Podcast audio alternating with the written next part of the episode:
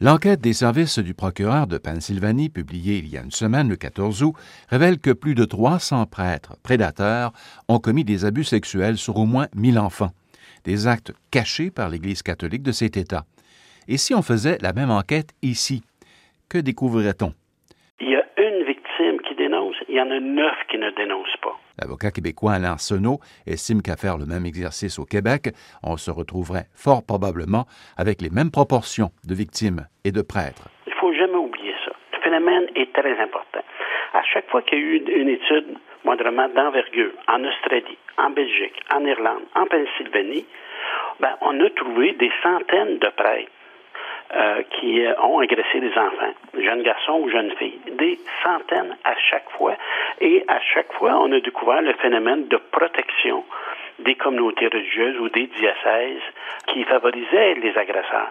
À chaque fois, ça s'est vu au Québec, c'est documenté au Québec, mais c'est documenté au Québec de façon plus individuelle, mais euh, c'est le même phénomène partout. Faire les mêmes, le même exercice au Québec, on se retrouverait fort probablement dans les mêmes proportions, c'est clair pour moi. Euh, c'est certain que ça permet, euh, ça permet, ça permettrait de, de vérifier les choses parce que des fois on pense qu'on connaît les choses, mais finalement on s'aperçoit qu'on ne les connaissait pas. L'archevêque de Montréal, Christian Lipine, estime que les réformes entamées par l'Église depuis bientôt une dizaine d'années sont insuffisantes et il ne ferme pas la porte à une enquête ici même au pays pour faire la lumière sur de possibles cas d'agression sexuelle commises par des prêtres et autres religieux contre des mineurs.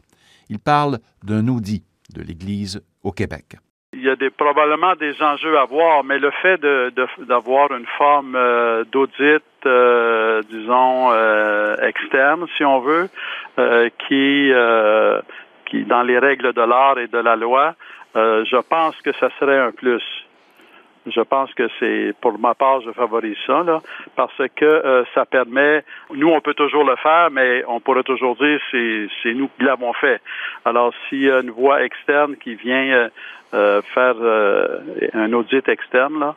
Et à ce moment-là, euh, avant même de, de parler de, de, grands procès, si on veut, mais c'est un audit externe qui qui vient certainement que dans c'est ça fait permet d'évoluer puis de mettre en lumière des choses puis ou de ou de voir la proportion des choses de voir la situation de faire l'historique de, de recontacter les, les, personnes qui ont pu de donner la chance aux personnes victimes d'abus de recontacter ou de comme un plus, oui. Écoutez, je crois qu'il faut absolument qu'il y ait des changements très importants. La pédopsychiatre Catherine Bonnet, membre démissionnaire de la Commission pour la protection des mineurs du Vatican, n'est pas étonnée par les révélations de l'enquête en Pennsylvanie et elle n'écarte pas d'autres affaires à rebondissement. Il faut vraiment qu'il y ait un changement à l'intérieur du droit canon parce que ce qui manque au droit canon, c'est d'une part la levée du secret pontifical euh, en cas euh, d'agression sexuelle ou d'ailleurs de, de violence physique à l'encontre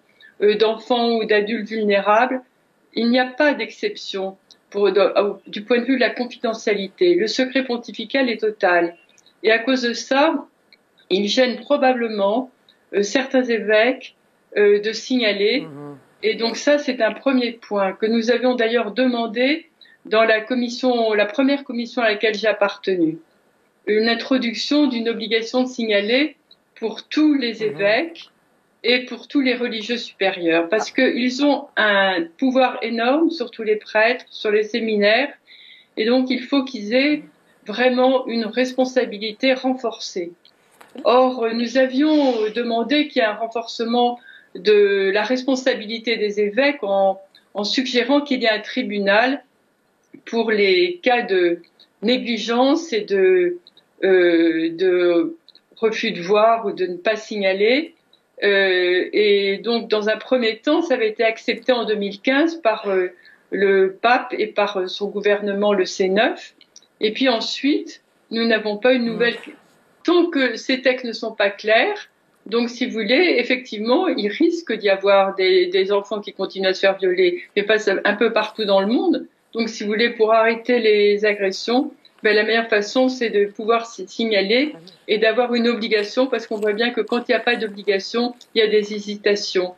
Un reportage de Radio-Canada International.